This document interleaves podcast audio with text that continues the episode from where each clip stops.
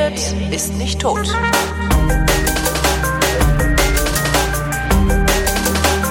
Willkommen zum Geschichtsunterricht einer Koproduktion von Vrindt und D-Radio Wissen und von D-Radio Wissen zugeschaltet Matthias von Hellfeld. Hallo Matthias. Wie immer einen schönen Gruß aus Köln. Äh, heute die Charta 77. Ja. Ich habe also ich habe das Wort mal gehört, vermutlich weil du es letzte Woche mal gesagt hast, aber äh, ich habe nicht die leiseste Ahnung, was das ist. Ist, Also. das, ist das eine Bildungslücke oder ist es okay, wenn man das nicht weiß? Naja, es ist keine Bildungslücke. Ähm, man muss es nicht unbedingt wissen, aber so Eingeweihte und Leute, die sich halt mit der Geschichte des Ostblocks, des Kommunismus, der Tschechoslowakei ähm, oder der Tschechischen Republik, wie immer du willst, beschäftigen, die wissen das schon. Da kommt der Name Václav Havel relativ schnell über die Lippen. Der ist ja bekannt. Dann gibt es noch Pavel Kohut, ähm, der zurzeit in Österreich lebt, und ähm, Jiří Dienstbier, das ist ein ehemaliger Außenminister nach der Wende von 1990 gewesen. Also es gibt so ein paar Namen, die mit dieser Charta 77 zusammenhängen. Und ähm, es handelt sich tatsächlich um eine Art Deklaration, um eine Petition, um ein Schriftstück, das am 1. Januar 1977, deswegen der Name Charta 77, veröffentlicht wurde äh, in der Tschechoslowakei, damals CSSR. Und dieses, diese Petition, dieses Schriftstück äh, prangerte sozusagen die Missstände in der damaligen CSSR an und äh, forderte Religionsfreiheit, Meinungsfreiheit, Pressefreiheit, Versammlungsfreiheit, also all die Dinge, um die es ähm, damals ging. Und dieses Papier, dieser, dieser Text äh, wurde in der Tschechoslowakei, in der CSSR damals ähm, relativ schnell, ich sag mal, mit einer Gegenkarte, mit, einem, mit einer Gegenoffensive äh, schriftlicher Art in der entsprechenden Parteipresse, Rode Bravo, ähm, ich sag mal, kommentiert oder niedergeschrieben, während es im Westen, also bei uns, gab es Abdrucke in der Frankfurter Allgemeinen, es gab äh, große Diskussionen darüber. Pavel Koht und Václav Havel wurden natürlich sofort sehr prominente Menschen hier im Westen, weil in diesem Papier, in dieser Charta 77 so etwas gesehen wurde wie, naja, vielleicht sollte man sagen, Aufstand äh, des Gewissens, ähm, eine, ein, ein Ruf gegen die Unfreiheit im kommunistischen System.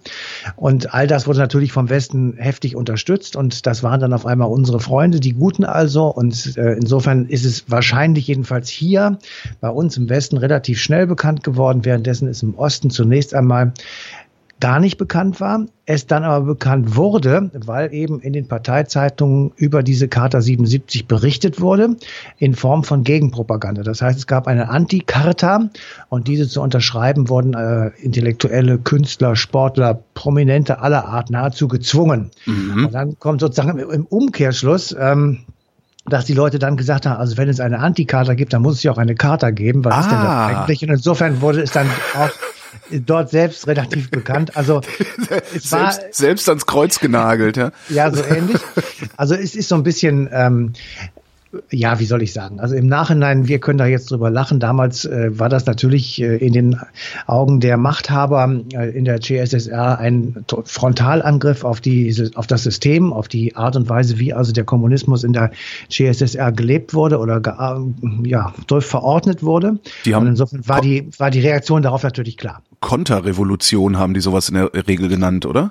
Das äh, ist richtig und das, äh, also jetzt wollen wir mal die, die Kirche im Dorf lassen. Da wurde nicht geschossen, es wurde Ja. nicht, ähm, äh, ich sag mal, mit Massendemonstrationen gegen den Staat angegangen, sondern es wurde eine intellektuelle Auseinandersetzung begonnen, die aber sehr wirksam war. Und insofern ist die Charta 77 tatsächlich ein Element, ein Baustein, ein Mosaikteilchen auf dem Weg eben zum Ende äh, des Kommunismus oder der kommunistischen Welt. Und insofern hat diese Charta eine große Bedeutung. Und wir verstehen sie heute nur, das ist ja mein, mein Credo immer, wenn wir vergessen, dass wir heute Internet haben und so weiter, sondern wir müssen uns zurückversetzen ins Jahr 1977 und mindestens mal zwei ich sag mal, wichtige Punkte mit bedenken, die einfach auch erklären, ähm, aus welcher Geisteshaltung und in welcher politischer, in welcher politischen Situation diese Charta 77 eben entstanden ist.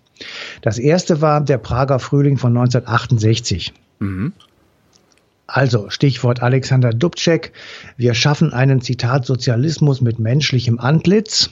Das war im Prinzip auch natürlich eine Konterrevolution, ähm, die aber jetzt nicht antisozialistisch war, sondern die einfach einen anderen Sozialismus wollte. Eben den, der menschlicher war, in dem man besser leben konnte, der einfach bestimmte Bedürfnisse besser befriedigen würde als der bis dahin existierende Sozialismus in der CSSR.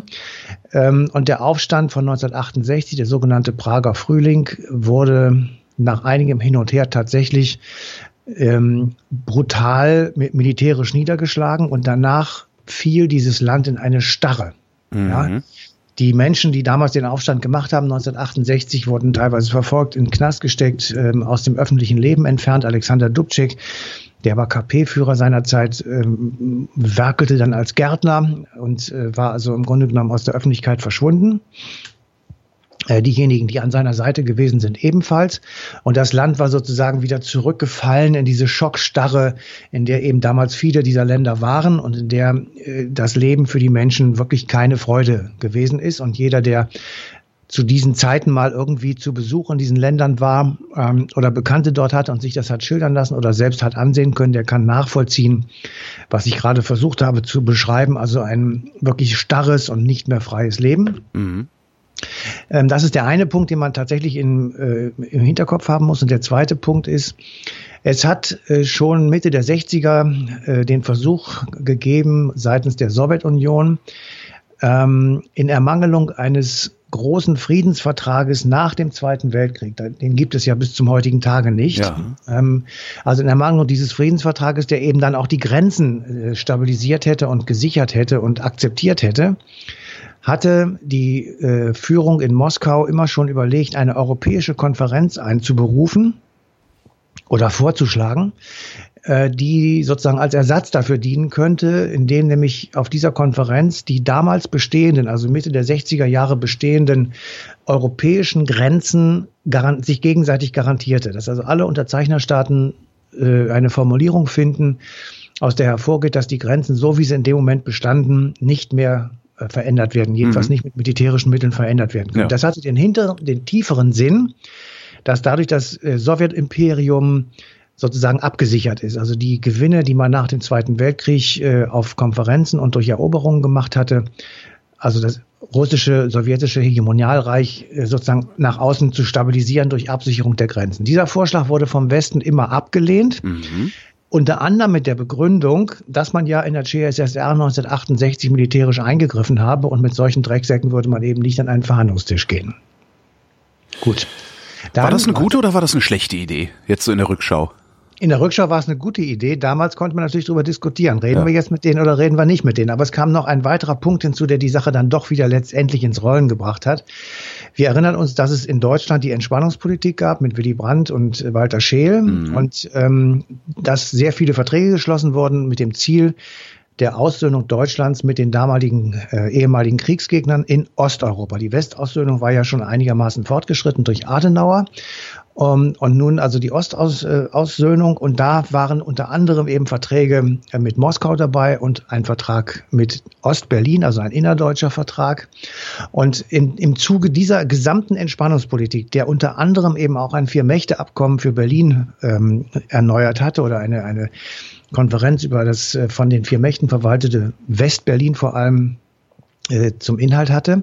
Im Zuge dieser ganzen Entspannungspolitik und des, der, der begonnenen Dialoge zwischen äh, der westdeutschen Regierung und vielen osteuropäischen Staaten ist dann die Idee gekommen, dass man doch vielleicht diese alte sowjetische Idee wieder aufgreifen könnte. Mhm um im Zuge der Entspannungspolitik, die da von den Deutschen jetzt ausgegangen sei, sozusagen eine Art gesamteuropäische Entspannung herzustellen und ähm, dann auch eben Grenzen abzusichern, die ja auch im westlichen Sinne durchaus von großem Interesse gewesen sind. Dieses ja. nennt man den KSZE-Prozess. Ah, Konferenz zur Sicherheit und Zusammenarbeit in Europa.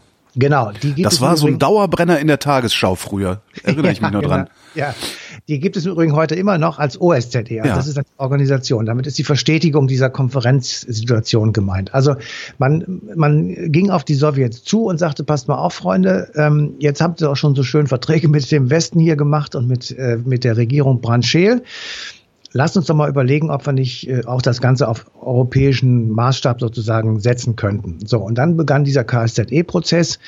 Ähm, Anfang der 70er Jahre mit mehreren Konferenzen und ganz unterschiedlichen Interessen. Also die Sowjets wollten unbedingt, dass die Grenzen stabilisiert werden, die Anrainerstaaten sozusagen drumherum, die Pufferstaaten, also Polen, Bulgarien, Rumänien und so weiter, die wollten eher wirtschaftliche Beziehungen mit dem Westen haben zur Verbesserung der eigenen Lage.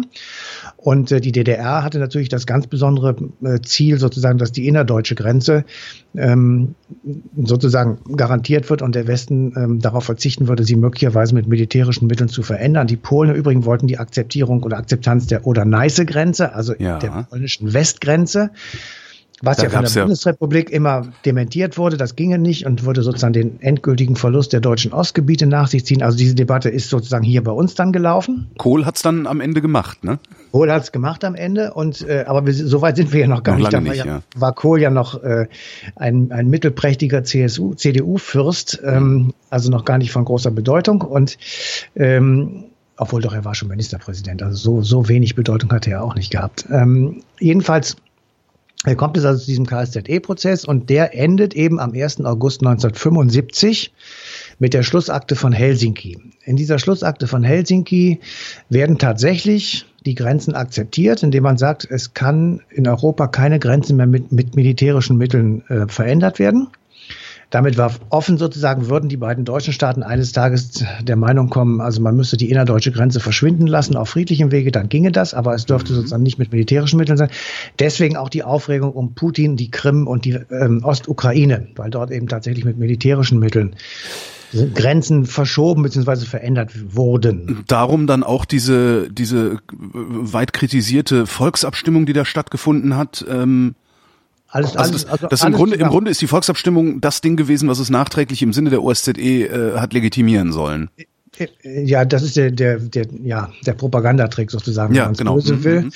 Wenn man es aus Putins Sicht nimmt, äh, das kann man machen, kann man auch lassen, äh, dann ist sozusagen diese Volksabstimmung und der Versuch, das zu, demokratisch zu ummänteln, einfach, mhm. ähm, um sozusagen etwas bessere, äh, einen besseren, etwas besseren Eindruck im Westen oder im Rest der Welt zu äh, bekommen, was aber der Tatsache an sich, dass das mit militärischen Mitteln gemacht wurde, natürlich, äh, das kann es eigentlich nicht verdecken. Ja zurück zum August 1975.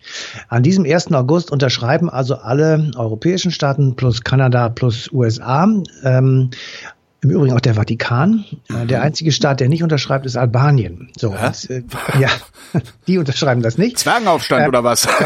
Und ähm, jedenfalls, es wird also beschlossen, in drei Körben kann man das genau nachlesen. Es gibt einen Korb, ähm, da geht es um wissenschaftlich-technologische Zusammenarbeit. Ein anderer Korb äh, betrifft eben die Außenpolitik sozusagen. Und ein dritter Korb, und das ist der wichtige jetzt auch im Zusammenhang mit der Charta 77, schreibt eben fest, dass in allen Unterzeichnerstaaten die Grundrechte gelten. Die werden da auch aufgeführt und dazu gehört unter anderem eben die Meinungsfreiheit und die Religionsfreiheit und alles Mögliche. So, und jetzt äh, kann man sich natürlich lange überlegen, ähm, was sollte das? Und ähm, ja, gibt es eine sehr schöne äh, Geschichte sozusagen, dass also während dieser Verhandlungen in Helsinki, Schlussverhandlungen, äh, trifft sich Honecker mit Brezhnev, also sowjetischer Staatschef und ähm, DDR-Chef, und die beiden diskutieren darüber, dass man eigentlich genau weiß, was der Westen will. Mhm. Nämlich durch die Festschreibung der Menschen- und Grundrechte in Ostblockstaaten dort Einfluss zu gewinnen, um möglicherweise die Systeme dort zum Kippen zu bringen. Das war die offene ja. äh, Absicht des Westens. Funktioniert, der, hat ja auch funktioniert. Am, ja, am pass auf, und der, der, ja, und der, der Osten, also in diesem Falle Brezhnev und Honecker haben gesagt, das sehen wir, das wissen wir, das, wir wissen, dass sie das wollen. Aber, und das ist völlig irrsinnig, die gehen davon aus, beide, dass äh, die wissenschaftliche Gesetzmäßigkeit des Marxismus-Leninismus denselben zum Sieg verhilft. Und damit ist es äh. vollkommen egal, was die anderen wollen. der okay. Marxismus-Leninismus würde letztendlich eben doch siegen. Und das endet dann äh, diese protokollierte Unterhaltung mit dem Satz Honeckers, und zur Not habe man ja die Stasi. Wow. So. Und dann, dann unterschreiben die das also. Und das ist eine große Zeremonie. Da gibt es ja auch sehr viele Bilder, wo also tatsächlich ähm, Erich Honecker im Kreise der Weltprominenz also Gerald Ford, der amerikanische Präsident, äh, war gegen Leonid Brezhnev natürlich, Helmut Schmidt auf westdeutscher Seite, der ähm, damals ja äh, Bundeskanzler war und der gerade neue Außenminister Hans-Dietrich Genscher. Also alles ist da äh, von Rang und Namen ist da zugegen, es wird unterschrieben und ähm, dann war ein Teil dieser ganzen äh, Unterschriftenaktion, dass man das veröffentlichen musste. Mhm. Und ich weiß, dass ich tatsächlich damals das auch hier in einer äh, Zeitung gelesen habe. Über eine Doppelseite war der gesamte Text abgedruckt und ich war also richtig überrascht und baff, ähm, dass tatsächlich sozusagen die Zeitung das machen würden und dass alle äh, Menschen das lesen konnten. Das galt aber eben auch für die Menschen in Osteuropa. So, und jetzt kommt. Du willst mir doch jetzt nicht erzählen, dass das neue Deutschland den Text veröffentlicht doch, hat. Klar, natürlich. Wow. Das war der, das war Teil der ähm, der äh, Vereinbarung sozusagen. Das musste in ganz Europa veröffentlicht werden. Das wurde es auch. Und genau auf diese Charta 77 bezieht, äh, auf diese äh, Schlussakte von Helsinki vom 1. August 1975 bezieht sich die Charta 77, in dem sie sagt, in der Schlussakte ist garantiert worden, dass wir das und das und das alles machen können, sprich Versammlungsfreiheit, Meinungsfreiheit, Religionsfreiheit, bla bla bla. Und deswegen beziehen wir uns darauf und veröffentlichen diesen Text. So. Und jetzt ist es natürlich erstmal nur auf dem Papier, aber auf der anderen Seite die Sowjetunion und natürlich auch die CSSR waren jetzt so ein bisschen äh, unter Beißhemmung. Ja. ja. Sie hatten ja akzeptiert, dass man das machen darf und auch unterschrieben. Und nun macht es einer, veröffentlicht also einen Text im Sinne der Meinungsfreiheit. Den kann ich jetzt nicht einfach so ohne weiteres in den Knast stecken. Da muss ich schon ein bisschen subtilere Methoden anwenden. Was ich damit sagen will, ist, diese Schlussakte von Helsinki hat nicht nur die Charta 77 ermöglicht, das war sozusagen der Anfang, sondern eben auch Solidarność zum Beispiel. Also weil auch die gesagt haben, es ist erlaubt in unserem Land, ihr habt das unterschrieben, Regierung, äh, dass wir hier Meinungsfreiheit haben und dass wir uns versammeln dürfen. Das haben auch die Demonstranten gesagt, die Schwerter zu Flugscharen in der DDR gemacht haben oder dann später den ähm, kirchliche Kreise gegründet haben, um also über die Zukunft der DDR zu diskutieren. Die haben sich alle auf diese, diese Schlussakte von Helsinki bezogen. Das hat in vielen Fällen nicht viel genutzt, weil dann der Staat trotzdem massiv gegen sie vorgegangen ist. Auf der anderen Seite aber war es eben nicht mehr so einfach. Und das ist einfach ähm, der extreme, die extreme Wirkung, die eben dieser Konferenzprozess KSZE im Nachhinein kann man das natürlich gut sehen, ähm, entfaltet hat. Und ähm, einer, ein Teil war eben die Charta 77 und das ist so in der Meinung der Wissenschaftler ein Element des untergehenden Sowjetimperiums. Zumal ja, ähm, also was das, was das ja gemacht haben muss, ist, ähm, selbst, selbst wenn die Regierungen gewaltsam gegen die Dissidenten damals vorgegangen sind, muss es ja der einfachen Bevölkerung gleichzeitig das Signal geschickt haben oder gesandt haben, die Regierung handelt falsch, weil sie eben vorher die Schlussakte naja, von Helsinki unterzeichnet ja, hat.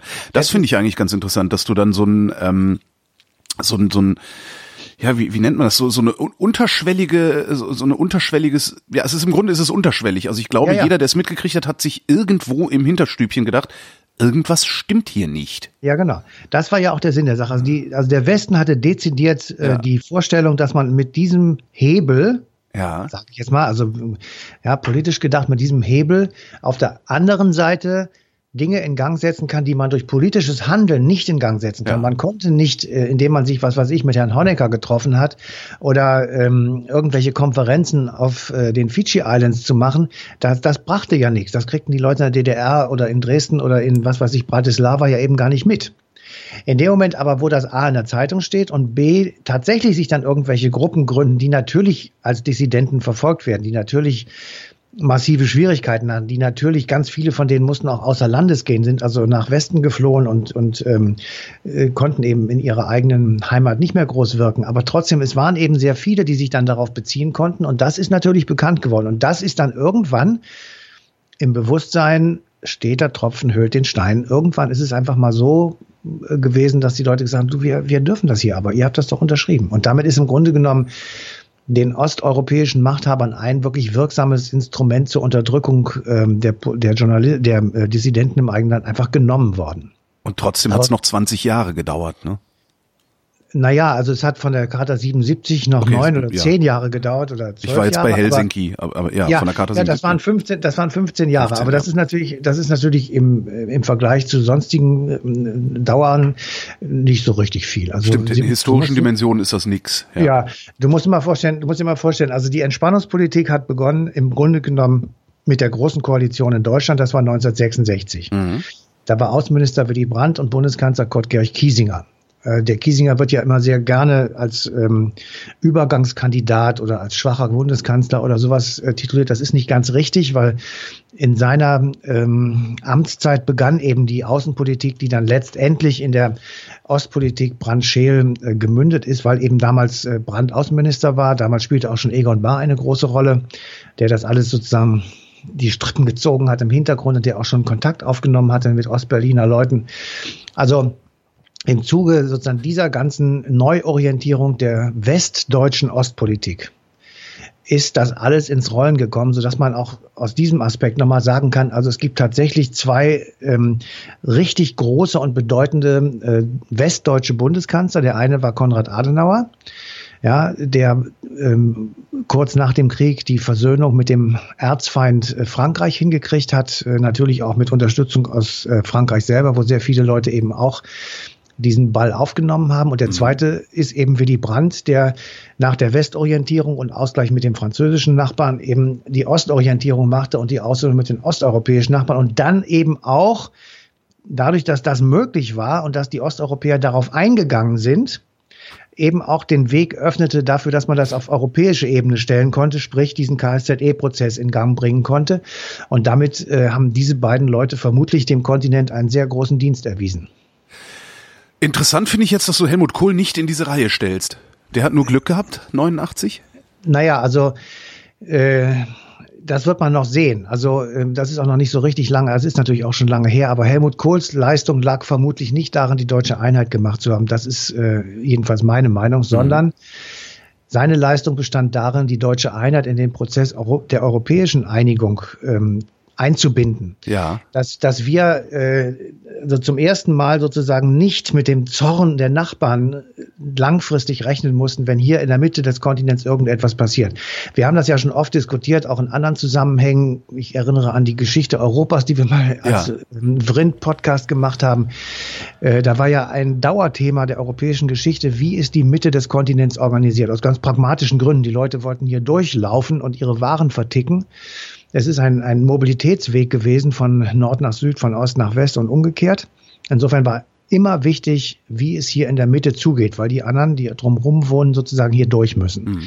So, und nun ähm, war auf einmal nach dem Krieg 1945 die Sache so, dass aus diesem riesigen Koloss äh, Deutsches Reich, ähm, eine ähm, winzige DDR und eine etwas größere Bundesrepublik entstanden sind, die aber unter dem Kuratel der jeweiligen Sieger des Zweiten Weltkrieges standen, die also keine, keine weltpolitische Bedeutung mehr hatten. Mhm mit diesem Zustand haben sich alle angefreundet, alles war gut. Und dann kam auf einmal die Vorstellung, die vereinigen sich jetzt wieder 1989. Und dann hatten wir in Frankreich und in London, England, Frankreich waren extrem dagegen. Beide sagten, das wollen wir nicht. Wir wollen auf gar keinen Fall, dass sich das wieder vereinigt. So.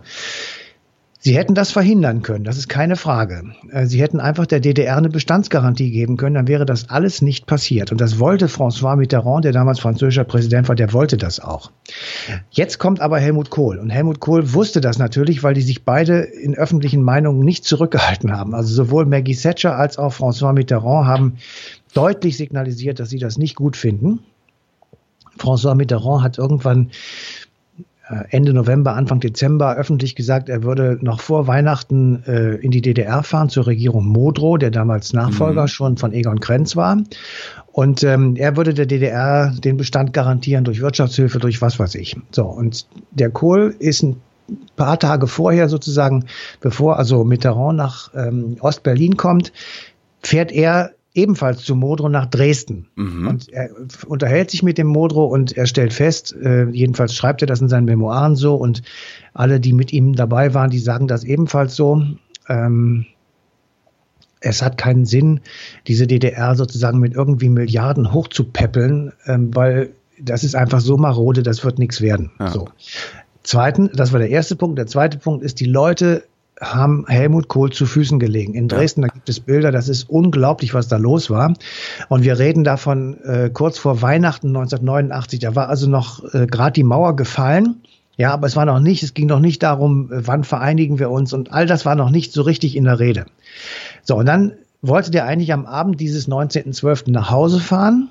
Und dann haben die, haben ihm seine Mitarbeiter gesagt, hör mal zu, mein Freund, du kannst hier nicht einfach wegfahren, du musst jetzt eine Rede halten. Ja, das war die, wenn, wenn es die, wenn es die geschichtliche äh, Stunde zulässt oder genau. so ähnlich, die da sind Einheit in Freiheit, ne? Ja, hm. Genau, da sind 100.000 Dresdner, die rufen alle Helmut und du musst jetzt rausgehen und denen, von denen eine Rede halten. Dann haben, hat er das gemacht und diese Rede ist vermutlich die bedeutendste, die er in seinem politischen Leben gehalten hat, nämlich indem er gesagt, also wenn es die geschichtliche Stunde erlaubt, dann werden wir die deutsche Einheit machen, aber, und das aber ist eben wichtig, nur wenn es in sozusagen das europäische Haus passt. Ja. ja der, der Begriff äh, europäisches Haus, der fiel da. Und diese Rede haben äh, sowohl der amerikanische Präsident George W. Bush, der Vater vom zweiten Bush, gehört, als eben auch. Also du meinst jo George Bush. George W. Bush, der Vater. Und George, Entschuldigung, George Herbert Walker Bush. Genau, George, genau. So. Ja. Man bringt die ja, alle durcheinander. Alt, die sind, der Bush, der alte, der alte Bush, genau. genau. Also der hat das gehört und Mitterrand hat es gehört und Maggie Thatcher hat es auch gehört und die haben dann hinterher unisono gesagt, okay, also diese Rede war jetzt so überzeugend und es hat uns auch äh, beruhigt sozusagen, dass die Deutschen keinen Alleingang machen, sondern dass sie eben mit uns gemeinsam diesen Prozess irgendwie so machen, dass er halt kompatibel mit Europa ist, sprich mit den Interessen der anderen großen Staaten auf diesem Kontinent. Das heißt, ähm, es geht keine Gefahr von den Deutschen aus, selbst wenn sie jetzt mit 82 Millionen oder was wir hier sind und einer gewaltigen Wirtschaftskraft eben tatsächlich ein, ein europäischer äh, Großklotz sind, aber wir werden, wir sind nicht überheblich und wollen nicht andere unterdrücken und so weiter und so weiter. Also all diese Signale sind von dem Tag aus äh, ausgegangen und äh, das hat er auch tatsächlich bis zuletzt durchgehalten. Deswegen ist der Euro relativ hastig und schnell eingeführt worden. Des mhm. Deshalb gab es später den Vertrag von Maastricht 1992, ähm, in dem also die politische Union weitergeführt werden sollte und der also klare Schritte verabredet wurden, wie das in Zukunft weitergehen soll, eben immer mit dem integrierten großen Deutschland. Und das ist dann tatsächlich die Leistung Helmut Kohls. Aber die deutsche Einheit selber, also die, dem nach, das, das Nachgeben zum Ruf sozusagen, wir sind das Volk und wir ja, wollen uns ja. vereinigen. Dieser, äh, ich meine, wer, wer hätte sich dem widerstellen sollen? Der es damals versucht hat, war Oskar Lafontaine, der ist bei der Wahl ähm, derartig abgemeiert worden, dass mhm. äh, es vollkommen klar war, das akzeptieren die Leute nicht. Und wenn sie gesagt hätten, die Politiker in Westdeutschland, also in Bonn damals, äh, das machen wir jetzt nicht, sondern wir legen erstmal eine Käseglocke über die DDR und subventionieren sie fünf Jahre, damit sie sich so allmählich an die westdeutschen Lebensverhältnisse angleichen. Ja, nee, da hätte dann irgendwann auch niemand mehr gewohnt. Richtig, die wären alle rübergelaufen. Ja, und das hätte ja. man auch gar nicht verhindern können, weil das Grundgesetz schreibt vor, dass für jeden, der kommt aus Ostdeutschland, ein Reisepass hier liegt. Und insofern, oder ein Personalausweis hier liegt. Insofern, die Möglichkeiten waren wirklich sehr begrenzt, das zu verhindern. Und insofern also ich persönlich würde das jetzt nicht als Leistung äh, bezeichnen, ja, wenn man ja, etwas tut, was nicht zu verhindern ist. Aber wie man es eben macht, das fand ich, da muss man schon sagen, das ist Chapeau. Und da würde ich Helmut Kohl dann auch tatsächlich eine bedeutende, äh, eine bedeutende Person in der westdeutschen Geschichte bezeichnen. Und wie kommen wir jetzt wieder zurück zur Charta 77? Ja, das kann ich dir sagen, weil, weil wir jetzt ja heute äh, 2016 beziehungsweise ja auch bald 2017 und da läuten schon die Glocken, 40 Jahre ist das nämlich jetzt her. Mhm. Äh, wir sozusagen so ein bisschen uns äh, zurücklehnen könnten. Äh, die Weihnachtsbrezeln haben wir gefressen und überlegen uns jetzt mal sozusagen, wie ist das eigentlich geworden und was, was, was machen wir jetzt damit und wie kann man es weiterentwickeln. Und da sehen wir halt, dass wir tatsächlich weitergekommen sind. Also wir leben in Freiheit und wir können machen, was wir wollen hier eigentlich. Aber wir sind natürlich auch tatsächlich bedroht durch viele Entwicklungen, die eben gegen diesen europäischen Einheitsgedanken und gegen diesen Freiheitsgedanken sind. Und ähm, die Frage ist eben einfach, ob wir es wirklich schon gelernt haben, mit der Freiheit sozusagen umzugehen, mit äh, den Dingen, die uns dieses Europa und die äh, Europäische Union im Übrigen auch äh, ermöglicht? Oder sind wir so blöd, sage ich jetzt einfach mal, und treten es mit Füßen beziehungsweise können es gar nicht richtig wertschätzen? Und ähm, ich habe, ähm, da du ja immer noch auf den O-Ton wartest, den ich euch immer mitbringe. Wir haben natürlich auch hierzu Interviews geführt, das ist ja klar. Und in diesem Fall habe ich mitgebracht äh, den Stefan Heinlein. Stefan Heinlein ist äh, zurzeit äh, Korrespondent des Deutschlandfunks äh, in Prag. Und den haben wir gefragt, ob das irgendwie eine Rolle noch spielt heute, diese 40 Jahre Charta 77 und ob die Leute, die das damals gemacht haben, heute noch, ich sag mal, von Schülern und Studenten geehrt werden oder ob das Gegenstand des Schulunterrichts ist oder ob irgendwie die Öffentlichkeit in irgendeiner Form davon ähm, noch Kenntnis nimmt und sich daran erinnert. Und das hat er uns dazu gesagt. Wenn man die Medien als Maßstab nimmt, dann kann man sagen, sie sind präsent, allerdings nur in wenigen in Qualitätsmedien. Es gibt also in dem öffentlich-rechtlichen gab es äh, Dokumentationen in den letzten Tagen. In den guten Zeitungen gab es auch äh, Sonderbeilagen, wo mhm. erinnert wurde an die Charta 77. Aber insgesamt kann man nicht sagen, dass die Charta hier jetzt noch eine große Rolle spielt, dass die Menschen wissen, worum es sich handelt. Also es gab Umfragen in den letzten Tagen, wo dann herauskam, dass 40, 50 Prozent gerade die junge Generation mit dem Begriff überhaupt nichts anfangen kann. Wenn wir vielleicht zurückblicken auf die Zeit 89, also die Tage der samtenen Revolution, damals spielte die Charta 77 noch eine gewaltige Rolle. Sie war also quasi die Keimzelle der demokratischen Entwicklung hier in der damaligen Tschechoslowakei. Allen voran natürlich mit Havel, dem Präsidenten dann des Landes. Aber die Charta war auch so quasi die Basis für die Entwicklung des Bürgerforums und für die meisten anderen Parteien des Landes. Und viele Dissidenten, also nicht nur Havel, die kamen dann in Amt und Würden. Und diese Tatsache, also dass die Charta quasi die Keimzelle der Demokratie in der Tschechoslowakei war, das wird heute anerkannt, das wird auch gewürdigt. Aber gefeiert wird's oder ne, gefeiert, gefeiert wird es genau das wollte ich jetzt gerade sagen. Es wird gewürdigt, ja. aber es wird nicht gefeiert. Ja. Und das ist leider Gottes finde ich jedenfalls ein schlechtes Zeichen. Man sollte sich tatsächlich mal äh, überlegen. Ich, ich will jetzt nicht sagen in der Tschechoslowakei oder in der äh, Tschechischen Republik oder so, sondern insgesamt in Europa sollte man sich wirklich mal überlegen, gerade bei den Jüngeren, was das für eine geile Zeit ist, in der sie leben und ähm, dass sie das wirklich mit allem, was sie haben, verteidigen müssen. Und sie müssen es verteidigen gegen jene, die ähm, eher auf Abschottung setzen, die eher auf äh, Rückbesinnung auf die eigenen Säfte sozusagen. Die Liberalen. ja, im Grunde. Sie müssen, ja. sie müssen es verteidigen gegen diejenigen, die diese Freiheits- und Liberalrechte zumindest mal in Frage stellen, sagen wir es mal vorsichtig so. Ja. Ähm, warum ja? sind warum sind wir so? Warum warum schaffen wir es nicht zu verstehen, dass ähm, ja ich sag mal der, der der liberale oder die liberale Demokratie, der liberale demokratische Rechtsstaat, dass das keine Selbstverständlichkeit ist, dass wir ständig ja. dafür kämpfen müssen. Und das vor allen Dingen auch an den richtigen Stellen dafür kämpfen ja. müssen. Das ist das ja ist auch wirklich, sowas. Ja, das ist wirklich eine gute Frage und das, äh, die stelle ich mir natürlich auch unentwegt. Ähm, ich glaube einfach, im Moment jedenfalls ist es deshalb so schwierig, weil so viele Probleme gleichzeitig auf die Menschen in Europa einprasseln. Ähm, ich will jetzt mal so ein paar nennen, die kennt jeder von uns. Also die Flüchtlingsfrage ist wirklich nur eine. Das ist äh, wahrscheinlich sogar die geringste. Es geht gar nicht so sehr darum, dass hier jetzt eine Million Flüchtlinge in Deutschland sind. Äh, das ist, glaube ich, weil jeder so im, im Hinterkopf weiß, ähm, also wenn der Krieg in Syrien vorbei ist und der Wiederaufbau begonnen hat, dann werden ganz viele von denen wieder zurückgehen. Und genau. ähm, insofern ist das nicht das Problem. Ähm, aber das Problem ist, dass zu diesem Problem äh, so ein ungutes Gefühl dazu kommt, ähm, tatsächlich nicht mehr dazuzugehören, also ja. als Mensch zur Gesellschaft, weil diese Gesellschaft, und das glaube ich ist tatsächlich ein Befund, den wir unterschreiben können, weil diese Gesellschaft sich in den letzten 10, 15 Jahren um vieles gekümmert hat, aber nicht um die Menschen. Ja. Also wir haben Banken gepimpert, wir haben Systeme gepimpert, wir haben äh, für Griechenland Geld und für, äh, was weiß ich nicht, Milliarden ausgegeben. Wir lassen es zu, dass trotzdem eine Bank äh, nur Scheiße baut, die Vorstandsvorsitzenden in zweifacher Millionen, mit zweifachen Millionenbeträgen nach Hause gehen pro Jahr. Mhm. Und ähm, wir, wir verhindern nicht, dass also tatsächlich Schindluder getrieben wird ohne Ende mit solchen Dingen. Und dann haben wir jetzt das Problem, man sieht es in Amerika, man sieht es in Frankreich, man sieht es aber auch bei uns, die Stichwort AfD, dass du dann nur noch so populistische Anti-Establishment-Sprüche loslassen musst, die nichts mit der Realität zu tun haben, die einfach nur dummes Gewabere sind ja. und äh, Sprüche völlig blödsinnig.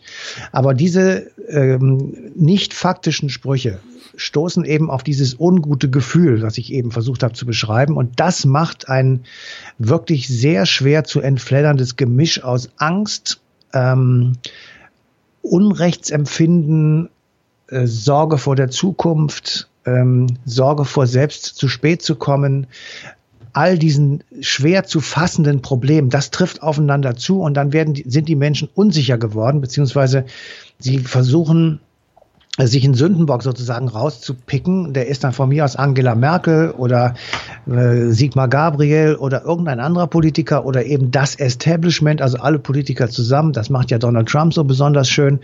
Und das Furchtbare ist, wir werden das jetzt in Amerika erleben, der Typ versammelt Milliardäre um sich, ja. also alles Leute aus dem Establishment Ja. Sogar das, das schlimmere Establishment. ja. Und jetzt sagen die immer noch, der wird uns helfen. Also das ist wirklich echt schwierig. Und deswegen, ich bedauere manchmal heute auch wirklich Politiker, die diesen Zusammenhang natürlich erkennen, die mhm. auch sagen, ja, äh, der populistische Dreiklang ist, ich suche mir irgendein Problem, das es nicht gibt, ich bausche es zum Weltuntergang auf und sage als drittes schließlich, ich bin der Einzige, der euch davor retten kann. Dieser ja. Quatsch, der wird jeden Tag in den Talkshows verbreitet, weil diese Typen auch immer noch eingeladen werden. Das finde ich so faszinierend. Müll, ja. Müll da erzählen dürfen. Also wirklich schrecklich. Aber das trifft eben tatsächlich auf einen fruchtbaren Boden und ich sag einfach nur, ähm, Leute, wenn ihr nicht aufpasst, ich bin ähm, schon in einem Datum geboren, sozusagen, wo ich da nicht mehr viel gegen machen werde. Und wo du wahrscheinlich auch von den Folgen nicht mehr äh, so heftig nicht, berührt sein wirst. Genau. Aber es ist tatsächlich an der Zeit, dass äh, die etwas jüngeren Leute aufstehen und äh, sagen, das kann so nicht weitergehen. Und wir müssen das, was wir hier haben, verteidigen. Das ist das Beste, was wir je hatten. Und dazu gehört eben auch diese Charta 77. Dazu gehört selbstverständlich auch so etwas wie Solidarność oder Schwerter zu Flugscharen. Also Menschen, die aufgestanden sind, die etwas aufgeschrieben haben, die gesagt haben, ich will das so nicht mehr haben, wie es jetzt ist und die sich mit friedlichen Mitteln, das ist das Wichtige, mit friedlichen Mitteln gegen einen scheinbar übermächtigen Gegner gewehrt haben und ihn letzten Endes ähm, ja, besiegt haben. Matthias von Hellfeld, ich danke dir. Bitteschön. Und weise darauf hin, dass die passende Sendung Eine Stunde History auf D-Radio Wissen am 1. Januar 2017 laufen wird. Wir danken für die Aufmerksamkeit.